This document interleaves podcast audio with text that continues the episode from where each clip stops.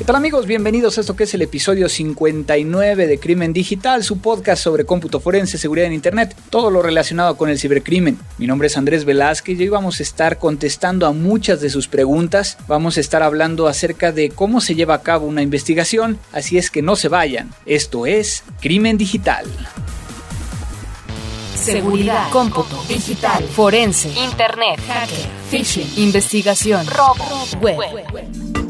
La tecnología avanza a pasos agigantados. Cada día tenemos mayor acceso a la información. Descargamos, compartimos, interactuamos y también nos ponemos en riesgo. Cuídate. Crimen digital. Con todo lo que necesitas saber sobre el combate a los delitos informáticos y el cómputo forense. Llevado de la mano de Andrés Velázquez.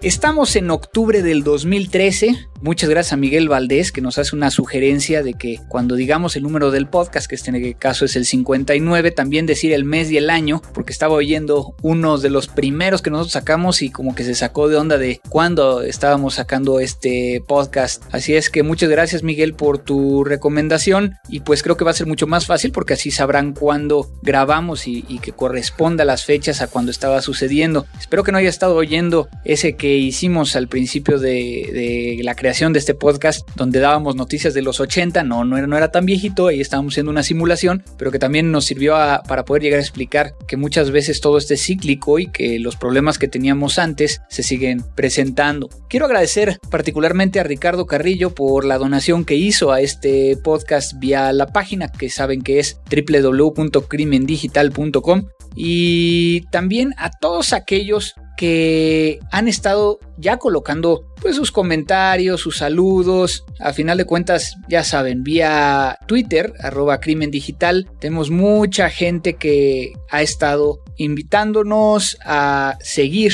compartiendo un poquito acerca de lo que creen, de lo que saben. Entonces, por ejemplo, tenemos a Camilo Bernal, que por acá nos manda una liga con algunas recomendaciones. Eugenia Ramírez, Ricardo Osorio, Valentina Mi Amor. son los, digamos que los logins de Twitter. Coco, Juan Cristóbal, Pablo Pedro Crossi. ¿Quién más está por acá? Juan Manuel Centeno, que también eh, nos comparte DJ XTAM o XTAM. Manuel Huereca, Fel IP Night, que de hecho, nos dice que ya estamos próximos a, cumplir cinco años y sí, qué rápido se pasó el tiempo y qué viejos nos estamos sintiendo cada vez más. Eh, J. Martínez, que también por acá. Derpinoe, también Damaso Fonseca y bueno, eh, Lida Sánchez y demás. Eso es vía Twitter. A los que lo hicieron vía Facebook, voy a decir muy rápido su nombre, gracias a Omar Gabriel Redondito Rojinegro, Omar W. Pot, Mariana Abril González Jiménez, Juan Maturana, Aldo Ulises Ponce, Omar Hernández, Juan Francisco Padilla, Miguel Morales, Iván Pérez, Juan Maturaña, Arelius Maximus, Raúl SF, eh, Raúl EM, Felipe Yunch, Yuch, Jonathan Alvarado, Conque Ramírez, Hango Bartrim, Paco Osornio, Ashley Ramírez y Miriam Ceballos. Y finalmente vi a la página que fue donde más, eh, digamos que fueron muy explícitos en, en qué quieren ver, en felicitarnos y demás. Muchas gracias, ya les contesté a todos, entonces pueden llegar a ver ahí los comentarios que les puse o los agradecimientos. Aldo, Diego, Hugo López, Olivia, Oscar Arrieta, el gran Jaime Juárez que siempre nos escucha, Ashley Ramírez que también anda por acá, Johor, Helton, Jesús Montoya, Raúl Escobar, Rigo Winchester, eh, Grico o G Rico, eh, Javier, Carlos García, PXPX, Julián Sánchez y también Felipe Knight que también anda por acá, que nos puso lo mismo que estaba en Twitter en la página. El tema de hoy.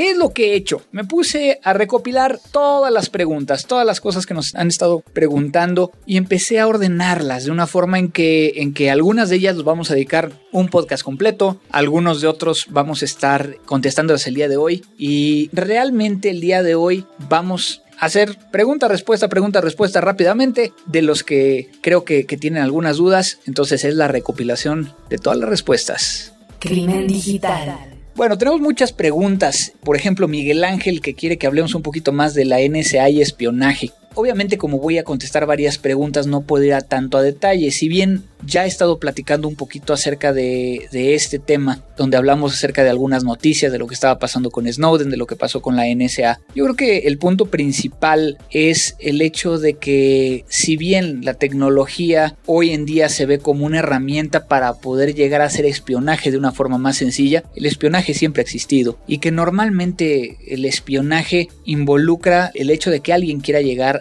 a interceptar, obtener información de una organización o de, un, o de, un, grupo de personas o de una persona. Y que esto al llevarlo hacia Internet, donde nosotros pensamos que es un sitio completamente pues libre, que no es lo mismo el tema de libertad al tema de no tener privacidad. Y por ahí yo lo ponía en un, un post de tweet donde ponía, bueno, estos son los países, eh, es una infografía de los países que, que son más libres para Internet. Y, y, efectivamente Estados Unidos no estaba dentro, de, bueno, más bien estaba dentro de los más libres. Y pues sí, sí podríamos llegar a pensar que es de los más libres, pero bueno, ahí creo que a diferencia de los países de América Latina hay menos privacidad y que incluso por tu número de seguro social puedes llegar a encontrar todo de una persona en línea. Entonces, yo creo que cuando esto lo empezamos a intercalar con el hecho de que las redes sociales son uno de los elementos en que la misma NSA ha dicho que ha solicitado información a todos los proveedores y que es de donde saca mucha información, pues hace sentido. ¿Por qué? Porque somos nosotros, los usuarios de estas redes sociales, quienes subimos información, quienes estamos compartiendo todo lo que pensamos, lo que hacemos, nuestras rutinas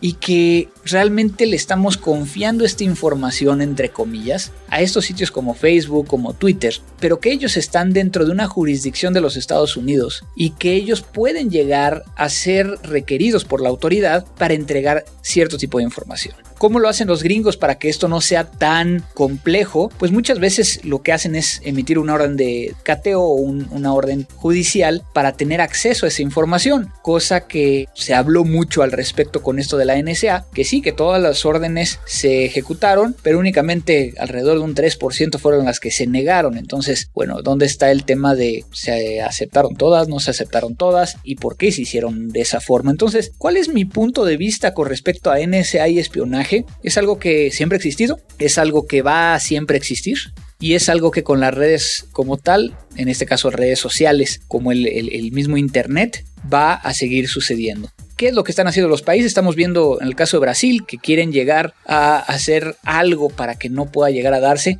pero pues yo creo que están pensando desde una perspectiva de que el Internet es suyo cuando realmente no lo es. Y eso se empieza a complicar en casos como el de México, que México no tiene un backbone o una red central. Es decir, que si estamos con un proveedor en México y le quiero mandar a ti que me estás escuchando un correo electrónico que estás en otro proveedor, la posibilidad de que este correo electrónico pase por Estados Unidos es muy amplia o muy grande. ¿Por qué? Porque cada uno está asociado a una línea de Internet a Estados Unidos. Entonces tú tendría que pasar por algún punto de Estados Unidos donde podría llegar a ser capturado, ¿no? Ahora, eso no es lo mismo que lo que pasa con la parte de telefonía, que en la parte de telefonía ya estamos hablando de otras cosas, pero que a final de cuentas también es, es posible. Por acá también Diego nos hace la petición de que hablemos un poquito acerca de, de certificaciones, particularmente la CISP y la CISM. CISP de ISS cuadrada, CISM de ISACA, que bueno, en este caso hay muchas certificaciones, es otro tema que podríamos llegar a, dedicarle y precisamente voy a dedicarle uno a la parte de las certificaciones, pero las que tengan que ver con forense. En este caso, para contestarle a Diego, en el caso de CISP o CISP, como se le conoce en algunos países de América Latina, es la máxima certificación o así se considera en cuestión de seguridad de la información, es Certified Information System Security Professional, es una certificación que a mi punto de vista es mucho más técnica en seguridad, sin hablar de marcas, donde lo que busca es que tengas un entendimiento de cómo son las metodologías, cómo son los elementos y cómo reaccionar ante un caso. El 90% vinculado a políticas de seguridad, eso hay que decirlo, y que la realidad es de que muchas de estas metodologías, procedimientos que son vistos ahí, pueden llegar a servir en América Latina, pero que no estamos acostumbrados nosotros a hacerlo igual. Ahora, el CISP como tal tiene un módulo en particular que yo di muchos años en diferentes lados en el curso de capacitación de esta certificación, que es el de ley, investigación y ética. Y en ese en particular hablaba muy puntualmente de leyes norteamericanas. Poco a poco lo empezaron a hacer mucho más específico a nivel mundial, es decir, que ya no era nada más la ley norteamericana, pero lo siguen haciendo. Parte de lo que tienes que aprender es cuál es la diferencia entre una ley basada en códigos o en precedencia. Y entonces a mí esa parte, siempre yo siempre he sido muy crítico de estas certificaciones norteamericanas que están muy orientadas a Norteamérica. Entonces es algo que vas a tener que aprender y que sirve porque al final de cuentas nos permite llegar a entender las diferencias. La parte de ética habla muy muy muy poquito en respecto a ello y la parte de investigación no esperen aprender forense en una clase de preparación de CISP y lo que va a venir dentro de la examinación, dentro del examen, va a ser muy general en cuestión de, bueno, cómo considerar la evidencia digital. Y vuelvo a lo mismo, por ejemplo, se habla de que la evidencia digital tiene que ser relevante, tiene que ser aceptable, tiene que ser íntegra, mucho con terminología norteamericana. Entonces, eso es lo que puedo llegar a decirles. Yo sí tengo la CISP, me costó mucho trabajo al inicio entender una parte de este CISP. Por más experiencia que tengas, muchas veces el tener la experiencia es peor porque entonces tú contestas conforme tú lo podrías llegar a hacer, no realmente cómo lo debes de hacer según el mismo CISP. En el caso de SISM, que es más hacia auditoría que hacia seguridad, es mucho de checklists, es mucho de, temas de cómo auditar sistemas de seguridad. No estoy diciendo que una o la otra sean mejores, son dos caminos completamente diferentes, uno hacia la auditoría de, de la información, de seguridad de la información, y el otro es sobre seguridad de la información. Espero que con esto hayamos respondido a tu pregunta, Diego, y que si tienes más dudas nos puedas llegar a mandar un correo electrónico o vía Twitter o el Facebook nos digas qué más te gustaría saber. Crimen digital. Por acá también Rigo hizo una pregunta muy interesante que es con respecto que si podíamos llegar a hablar un poquito más sobre las contraseñas con PS3. Y este tema de, de las contraseñas con PS3 es principalmente para la aceleración del rompimiento de contraseñas. Hay que recordar, y, en el podcast pasado hablamos con Dimitri Sumin de, de Password y platicamos de, de cómo se, se, puede llegar a obtener una contraseña, que si es un rompimiento, que si es un craqueo, que si es una recuperación y que dentro de todo esto se está llevando el tema a la aceleración criptográfica. ¿Para qué? Para que puedas llegar a tener más o, que intentes más posibilidades para encontrar la contraseña más rápido. Y precisamente apareció en el año 2007 el PlayStation 3 si no mal recuerdo, y, y, bueno, después empezaron a aparecer más PlayStations. Pero particularmente este PlayStation 3 fue muy interesante porque dentro de este equipo viene un chip Intel. Y este chip Intel no es igual al que tenemos en las computadoras. En este PS3 en particular trae 6 SPUs, no son GPUs, sino son SPUs, que son Synergistic Processing Unit.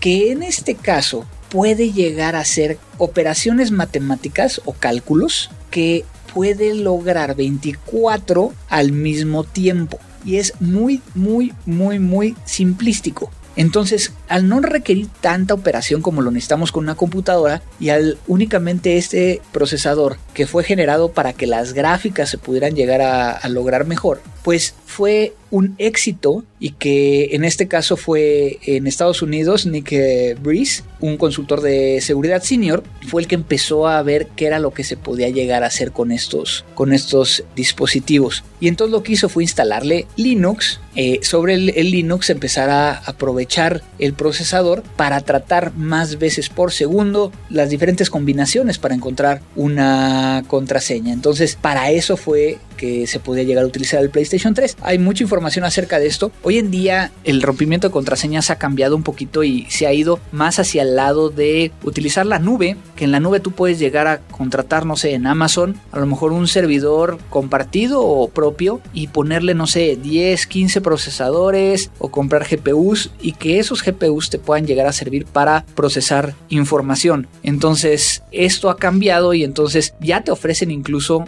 como es el caso de Password, de quien hablábamos el, el, episodio pasado, donde tú puedes llegar a mandarles el archivo y que ellos lo rompan utilizando infraestructura de la nube. ¿Cuál es el tema? Que, que muchas veces a nivel gubernamental, pues esto no se, no se puede o no se ha visto como una opción dependiendo de la información que queremos abrir, ya que lo tendría un tercero que a lo mejor incluso no estaría dentro del mismo, del mismo país. ¿Qué más tenemos aquí dentro de las preguntas? Que nos han estado haciendo y, les vuelvo a decir que si quieren que entremos más a detalles en alguna cosa, que me avisen. Por acá Ángel Sanabria, por ejemplo, nos pregunta que si podíamos llegar a hablar un poquito más de DDWRT, este sistema operativo para los routers que nos permite llegar a hacer muchas más cosas. Pues realmente es muy, muy, muy sencillo desde mi punto de vista, Ángel. Lo único que tienes que revisar y que es lo más importante es de que el router esté soportado con, con las versiones que vienen dentro de la página de DDWRT y ahí viene claramente las instrucciones para poder llegar a flashearlo es decir, cambiarle el sistema operativo. En mi caso yo lo he ocupado para poder llegar a hacer las VPNs con Estados Unidos, como yo les, les había platicado anteriormente, que lo que yo hago es flasheo el, router y una vez flasheado configura la parte del OpenVPN para que pueda llegar a hacer esta, esta VPN. Pero bueno, tiene muchas funcionalidades, muchas de ellas yo no las he ocupado, incluso tiene una parte de hotspot. Yo particularmente lo uso de esta forma porque puedo llegar a controlar quality of service, entonces le doy un poquito más ancho de banda a ciertos dispositivos que, necesito que estén conectados y el resto lo dejo como está. Entonces también hay que, aquellos que tengan el, el DWRT, pues estar revisando a ver si no hay, hay alguna vulnerabilidad o algo que tengan que actualizar para que estén seguros con su infraestructura. Por acá también nos preguntaron acerca de seguridad de datos en universidades como tal. Nos lo mandó Maldonado. Eh, nos preguntó también Bruno Novelo acerca de Tor. Que bueno, que son algunas de las cosas que no hemos entrado a detalle, pero que creo que, podrían llegar a ser importantes para un nuevo podcast. De los que, Diego, ya empecé a buscar quién podemos llegar a platicar con ellos. Quieren que platique acerca de Deep Web. A, Ahmed Alejandro Díaz Barriga nos preguntó eso. Que platicáramos un poquito más a detalle de data carving, de recuperación de mensajes celulares y WhatsApp, que nos pregunta Fernando del Río, eh, acerca de bitcoins, eh, la parte de forenses en, en, iOS. Pero bueno, otra persona por acá, Helton, nos preguntó acerca de los estados del arte de CERT, porque él está pensando hacer su tesis al respecto. En el tema de CERT o, equipos de respuesta a incidentes, hay que identificar claramente la diferencia entre un CERT y un CSIRT, que bueno, toda la metodología del CSIRT está dentro de un CERT, realmente son como los tamaños y quienes están involucrados. Y normalmente un CSIRT es el que se considera dentro de, dentro de una empresa y el CERT es, mucho más a nivel un, estado, un país, eh, entre diferentes organizaciones, ¿no? En este caso en particular, eh, Helton, yo te recomendaría que revisaras en la página de Carnegie Mellon, que es uno de los principales CERTs, tienen mucha documentación de cómo se crea un CERT. Y parte de lo que quería comentar con ustedes es que dentro de todo esto viene cómo podemos llegar a integrar la parte forense dentro de un equipo de respuesta a incidentes. El tema es de que no viene muy bien explicado. Entonces se habla acerca de que tú tienes un incidente donde tú tienes que poder llegar a contenerlo, repararlo, que haya un aprendizaje, es todo un ciclo. Y no queda claro dónde iría la parte forense. Entonces, la parte forense normalmente viene después de la contención y antes de la reparación. ¿Por qué? Porque si no, cuando ya esté reparado, ya podemos no encontrar evidencia. Sin embargo, si esa parte de, contención no es documentada correctamente, entonces vamos a tener ahí un problema porque entonces cuando llega el forense, que es lo que pasa muchas veces hoy en día, ya no vamos a poder llegar a saber qué fue lo que sucedió porque alguien le movió o restableció de alguna manera o contuvo modificando algún tipo de prueba o evidencia. Entonces, en ese sentido, hay que tener mucho cuidado. Descarga todos nuestros episodios en www.crimendigital.com o suscríbete vía iTunes. Pues bueno, estos temas eran como que los rápidos. Ahora sí vamos en un tema que quiero explicarles un poquito más a detalle porque varios me lo pidieron, que es el caso de, de Said Ortiz, de Manuel Am y de Marc Portilla, que preguntan particularmente, bueno, platícanos de casos reales, de cómo se llevaba a cabo una investigación. Muchas veces no es posible llegar a compartir con ustedes un caso real. ¿Por qué? Pues por las convenios de confidencialidad que, tenemos con nuestros clientes y, que nos evitan la posibilidad de llegar a platicarlo. Sin embargo, yo ya tengo contemplado y he platicado con algunos de los clientes de que si existe la posibilidad cuando termine todo y que pase un cierto tiempo, que sí estarían dispuestos a, a platicar con nosotros y dijeron que sí. Pero bueno, a grandes rasgos, toda investigación, y esa es la parte más interesante de esta disciplina, cada investigación es completamente diferente. Hasta el día de hoy no me ha tocado una sola investigación igual y que los pasos que llevamos a cabo para encontrar, para probar alguna conducta de un usuario utilizando un medio tecnológico cambia. Lo que siempre es igual hasta cierto punto es cómo empezamos a realizar una estrategia para realizar la investigación. Sin embargo, esta estrategia yo la he, la he cambiado en base al tiempo y hoy en día es, es precisamente esos cambios lo que han llevado a que crea una nueva metodología y que, fue la que tuve la oportunidad de presentar hace un par de meses en, en Las Vegas. Normalmente la persona que tiene el incidente llega a nosotros por alguna recomendación, porque nos escuchó en el radio, porque nos vio en la televisión, porque tiene un problema. Y entonces servimos un poquito como psicólogos en poder llegar a entender cuál es la problemática, sin tomar, digamos que la parte sensible o de que la persona tiene un problema y puede estar enojado, frustrado, y entonces tenemos que empezar a discernir entre lo que cree, lo que realmente puede ser y lo que siente para poder llegar a identificar claramente cuáles son las, las verdaderas líneas de investigación y quién podría llegar a estar involucrado. Cuando empezamos esto, normalmente tenemos dos tipos de, personas que se acercan a nosotros. Aquellas que llegan y que te dicen, es que quiero que analices esta computadora. O los que llegan y dicen, me cometieron un fraude o me robaron información y quiero saber de dónde salió. Obviamente es mucho más fácil el poder llegar a hacer únicamente la investigación de la computadora, porque pues si lo encuentras ahí está, si no lo encuentras pues no está. Pero el nivel de frustración de la persona, si no encontramos nada, es muy alta, pero es una frustración quizá incluso no hacia el caso, sino hacia nosotros como investigadores. Y esto es un tema que muchas veces como investigador tienes que empezar a trabajar desde el inicio. El hecho de que hasta no encontrar algo es un resultado si yo no encuentro algo dentro de esta computadora, puede llegar a ser o que esta persona no fue, o que lo hicieron desde otra computadora o desde otro dispositivo. Entonces, el manejo de, esa parte es muy importante desde el inicio para que tengan claro qué es lo que se puede hacer, qué es lo que no se puede hacer y hasta dónde va a llegar la investigación. Es ahí donde muchas veces tenemos una falsa expectativa o falso entendimiento del cómputo forense. Y es algo que apenas me, di cuenta de ello hace un par de meses. La gente normalmente piensa que nosotros analizamos computadoras, teléfonos celulares, agendas. Sí, pero ¿en base a qué? Un comportamiento humano, esto es que pueda llegar a determinar si la persona que estaba frente a esa computadora, ese teléfono, ese dispositivo tecnológico, es o no es quien hizo cierta acción. Entonces, creo que ahí está el problema actual de la parte de investigaciones digitales en América Latina. En Estados Unidos muchas de las veces el detective asignado un caso, que a lo mejor puede ser un homicidio, puede ser un robo, puede ser un fraude, delito de cuello blanco, conoce acerca de las investigaciones digitales y por lo tanto se acerca ya sea a él a hacerlo o se acerca a un especialista y le explica en base al caso qué es lo que tiene que obtener. Pero lamentablemente en América Latina me he encontrado que muchas de las veces cuando el Ministerio Público o el fiscal tiene el caso y se lo entrega a un perito, le está diciendo exactamente qué investigar o qué obtener y no le da margen de maniobra. De tal forma que entonces si el fiscal, el juez, el Ministerio Público tiene una idea de que, ah, pues recupérame los mensajes borrados de esta computadora.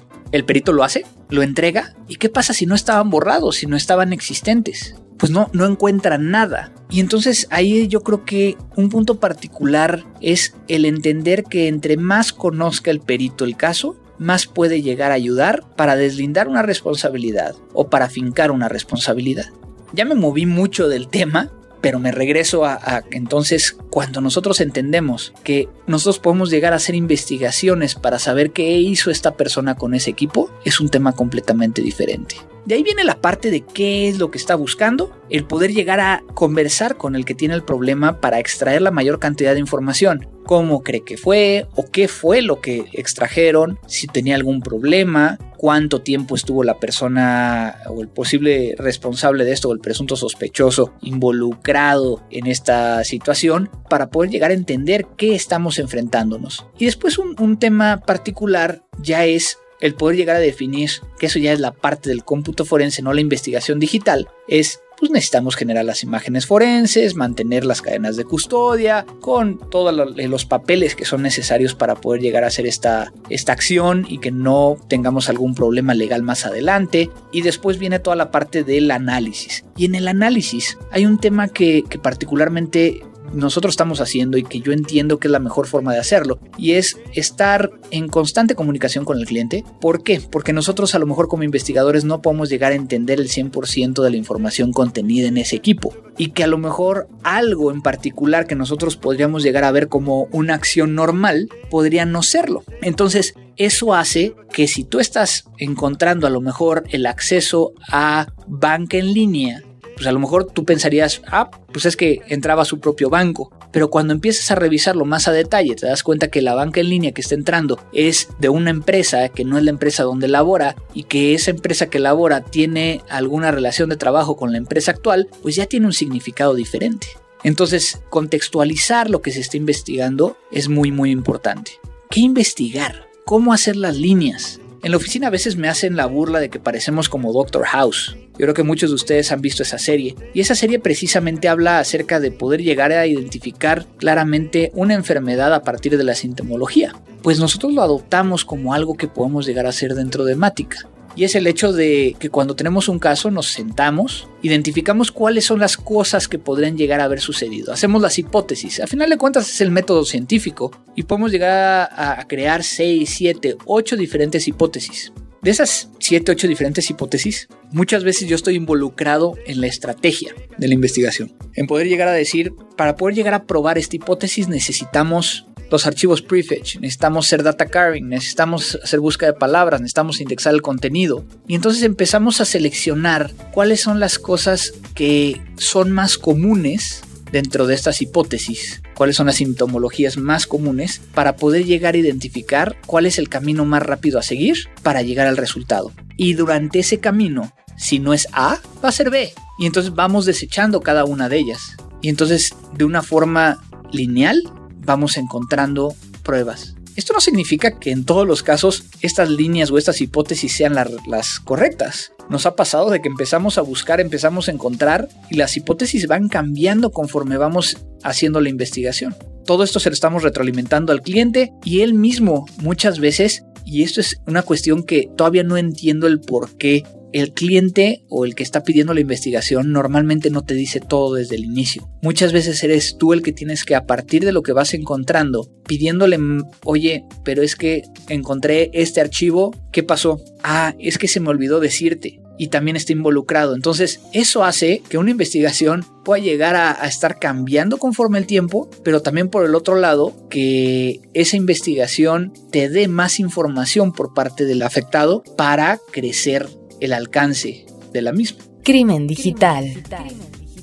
Finalmente viene la parte de documentar y hacer todo este, este reporte, ¿no? Y que estos reportes, al final de cuentas, pueden ser tan técnicos como no técnicos y que pueden llegar a tener una gran cantidad de información. Lo importante es poder llegar a generar un reporte, una presentación que todo el mundo pueda llegar a entender, que claramente tengamos identificado qué fue lo que sucedió y que más que nada quien te haya solicitado el servicio esté tranquilo y cierto de, lo, de que lo que se hizo el mayor esfuerzo y que se encontraron o no se encontraron las, las cosas por cierto motivo. Precisamente hace un par de, meses tuvimos un caso en particular donde nos pidieron analizar dos servidores de una infraestructura de un data center donde había habido un colapso.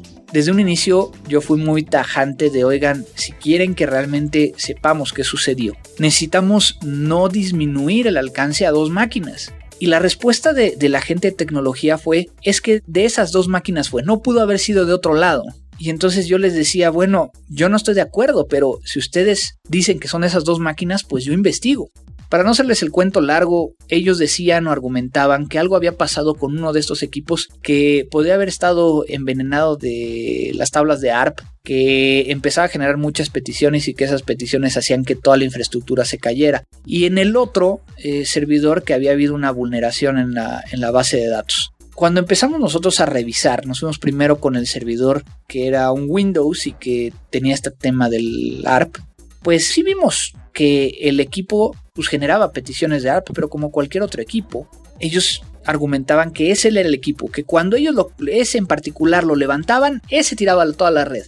No encontramos nada nada fuera de lo normal. Obviamente encontramos que había sido infectado de Conficker quién sabe cuántos años antes. Habíamos encontrado cuántas veces habían logueado los administradores, que habían cometido ciertos errores. O sea, habíamos encontrado una historia paralela, pero nada que se vinculara a la afectación de ese incidente en particular. Cuando empecé yo a revisarlo, que me lo estaban entregando muchos de los examinadores forenses, yo les decía es que no me suena. Y yo creo que la afectación puede llegar a ser de que cuando conectan este servidor, pues sí manda una petición de ARP, pero alguno otro debe estar multiplicándolo a tal grado que tire la red. Nunca pudimos llegar a comprobarlo. ¿Por qué? Porque el alcance únicamente era hacia dos servidores. Sin embargo, la forma en como nosotros creamos el reporte no fue nada más de entregar una hoja diciendo no hay nada sino empezamos, este servidor tiene fecha de instalación de esta fecha, tenemos tantos usuarios, los usuarios se han logueado tantas veces, durante el incidente lo que sucedió fue A, B, C, D, E, se estaba ejecutando el, el Windows Update, instaló una actualización, o sea, hicimos una historia completa del momento del incidente y encontramos dos o tres líneas de investigación extras que como no teníamos la infraestructura para poder llegar a hacerlo, pues le dijimos, pudo haber sido A, B, C, D, E, creemos que la posibilidad es F, y entonces entregamos un reporte que al cliente le dejó muy tranquilo de que se hizo todo lo posible, de que ese equipo no fue y que tenían que a futuro cambiar sus procedimientos internos cuando hubiera un incidente. También se aprende de la parte forense. Cuando algo no funciona, se puede llegar, o cuando hay un incidente, se puede llegar a encontrar qué es lo que debiste haber hecho para que no volviera a suceder. Parte de esas recomendaciones, tener un servidor de tiempo, para que cuando empezáramos a hacer la vinculación entre bitácoras, todos los logs tuvieran la misma fecha y hora y no estuvieran desfasados. Es una pequeña historia y es un pequeño caso del que ahorita me vino a la mente y que creo que les abre un poco el panorama de cómo no estamos preparados ni en México ni en otros países, muchas veces hacia la parte forense. Y es por ello que, que creo que el saber de la parte forense, aunque no te dediques a ello, es un tema muy importante, porque entonces nosotros lo que hemos hecho es de que estamos preparando empresas para que su infraestructura esté forensemente preparada. Que si hay un incidente, existan las bitácoras, los elementos, los registros, todo lo posible ¿Sabían ustedes que en el Windows 7 y en el Windows 8, ya cuando tú le das doble clic a un archivo no cambia la última fecha de acceso? ¿Por qué? Porque Windows dijo que, o Microsoft dijo, que era una pérdida de tiempo, pero a nivel forense lo necesitamos y es tan simple como cambiar un registro de Windows. Y eso nos permitiría llegar a saber exactamente cuándo accedieron a un archivo. Entonces, cuando eso lo entendemos, pues es muy interesante. Y por el otro lado, desarrollamos entonces un servicio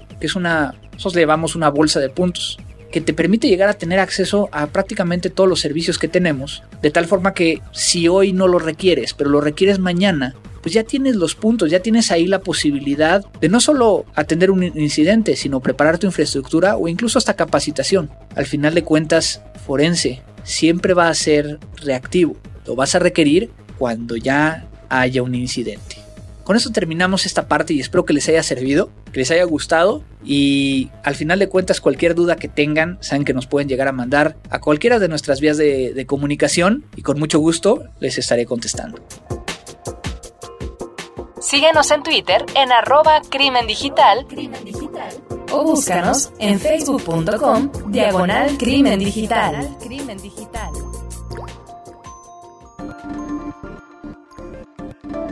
Música. 99% of us is noise.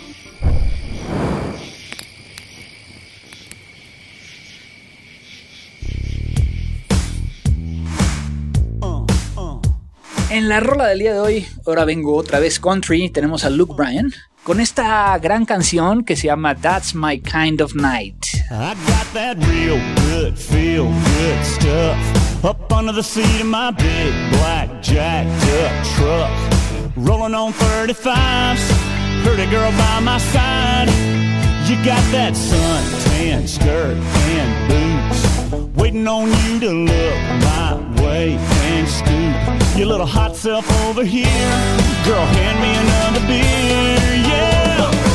All them other boys wanna line you up and take you downtown, but you look that likes to take it way out, out where the cornrows grow, roll, roll my boat, floating down the Flint River. Catch us up a little catfish dinner. Gonna sound like a winner when I lay you down and love you right.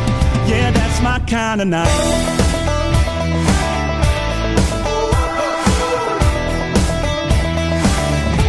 Might sit down on my diamond plate tailgate, put in my country ride, hip hop mixtape. Little Conway, and little T Pain, might just make it rain. You can hang your T-shirt on a limb. Hit that bank and we can ease on in. Soak us up a little moonlight. You know I know what you like, yeah.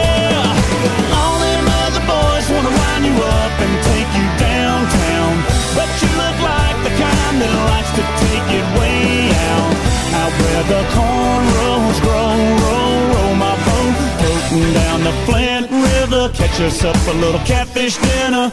Gonna sound like a winner when I lay you down and love you right. Yeah, that's my kind of night. Yeah, that's my kind of night.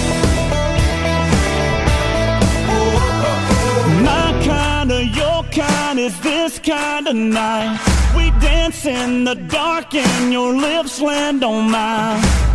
Oh, gonna get our love on. Oh, time to get our buzz on. All them other boys wanna wind you up and take you downtown. But you look like the kind that likes to take it way out. Out where the cornrows grow, roll, Flint River, catch up a little catfish dinner. Gonna sound like a winner when I lay you down and love you right. Yeah, that's my kind of night. Yeah, that's my kind of night. That's my kind of night. Yeah, that's my kind of night.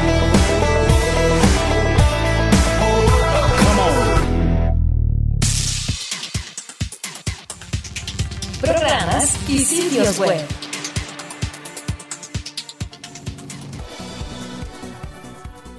Para terminar este podcast no nos podemos ir sin dar una muy buena recomendación. Y esta recomendación realmente viene por Ashley Ramírez, que nos envió que gracias por el nuevo podcast, por mi tiempo, que ya hacía falta. Tiene una pregunta, no sé si ya hablaste de esto antes, pero cuando uno recibe un mail sospechoso, con código malicioso o algo así, ¿hay algún sitio donde podamos enviarlo para que lo analicen? Gracias y saludos desde Colombia. Saludos Ashley hasta Colombia, que no me dices de qué, de dónde, de qué ciudad eres de, de Colombia, pero muchas gracias por tu pregunta. Y precisamente en ese sentido, hay diferentes formas para hacerlo. Particularmente yo tengo una, una lista aquí que, que, voy a compartir con todos ustedes para que lo tengan. Dependiendo del tipo de, de, situación a la que se enfrenten es el que pueden llegar a utilizar. Hay algunos que lo que hacen es poder llegar a evaluar a partir de, de una forma automatizada que pueden ser ejecutables de Windows, por ejemplo, o PDFs o archivos de Office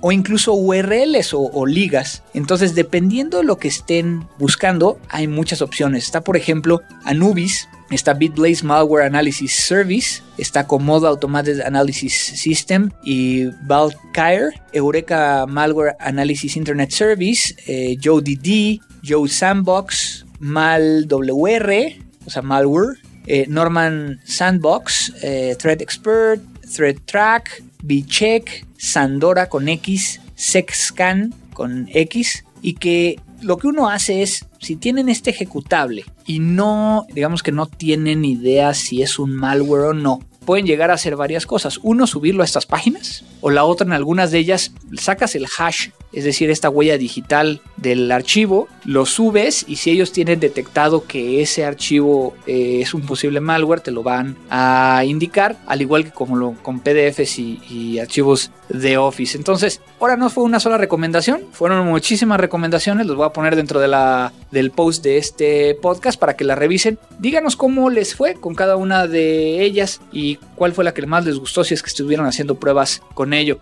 Recuerden también de enviarnos cualquier recomendación que quieran que nosotros hablemos en este podcast para que los demás se vayan enterando y estén pendientes. Voy a estar haciendo algunos hangouts de Google donde estoy viendo a qué día y a qué hora nos conviene más. Y entonces vamos a hacer un Hangout Party, donde entonces ustedes pueden llegar desde su máquina, estar presentes, eh, preguntarme alguna cuestión. Entonces recuerden que me pueden llegar a encontrar en arroba cibercrimen a mí a nivel personal y mándenos todas sus comunicaciones a contacto arroba crimen digital. También tenemos la página de Facebook Recuerden descargar todos sus episodios de forma automática desde iTunes si no han renovado el feed si nada más lo están viendo vía la página y que no se refresca en sus dispositivos móviles, recuérdense de suscribirse y volverse a suscribir al, nuevo feed para que no tengan ningún problema y que estén bajando de forma automática. Y vía el mismo iTunes, ahí nos pueden llegar a, a poner estrellitas, recomendarnos para que la gente nos siga bajando. Voy a estar haciendo algunos cambios en la página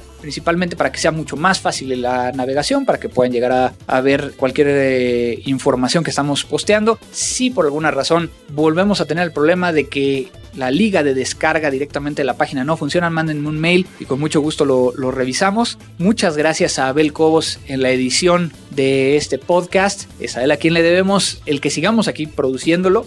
Yo, yo prácticamente lo grabo desde casa, desde mi teléfono. Él le pone toda la música, todas las cosas y quita todos los posibles bloopers que pudiera llegar a ver. Entonces muchas gracias Abel por tu ayuda. Y pues gracias a ustedes que nos están escuchando y que siguen ya casi a cinco años del inicio de Crimen Digital. Muchas gracias. Mándenos sus comentarios. Déjenme saber que nos están escuchando. Pueden donar directamente de la página si es que así lo deciden, lo cual será muy agradecido para comprar cerveza. Y pues no me queda más que decir gracias y esto fue Crimen Digital. La tecnología avanza más y más cada día. Pero ahora ya estás preparado. La mejor información sobre cómputo forense y seguridad informática solo aquí en www.crimendigital.com. Te esperamos en nuestra siguiente emisión. Siguiente emisión.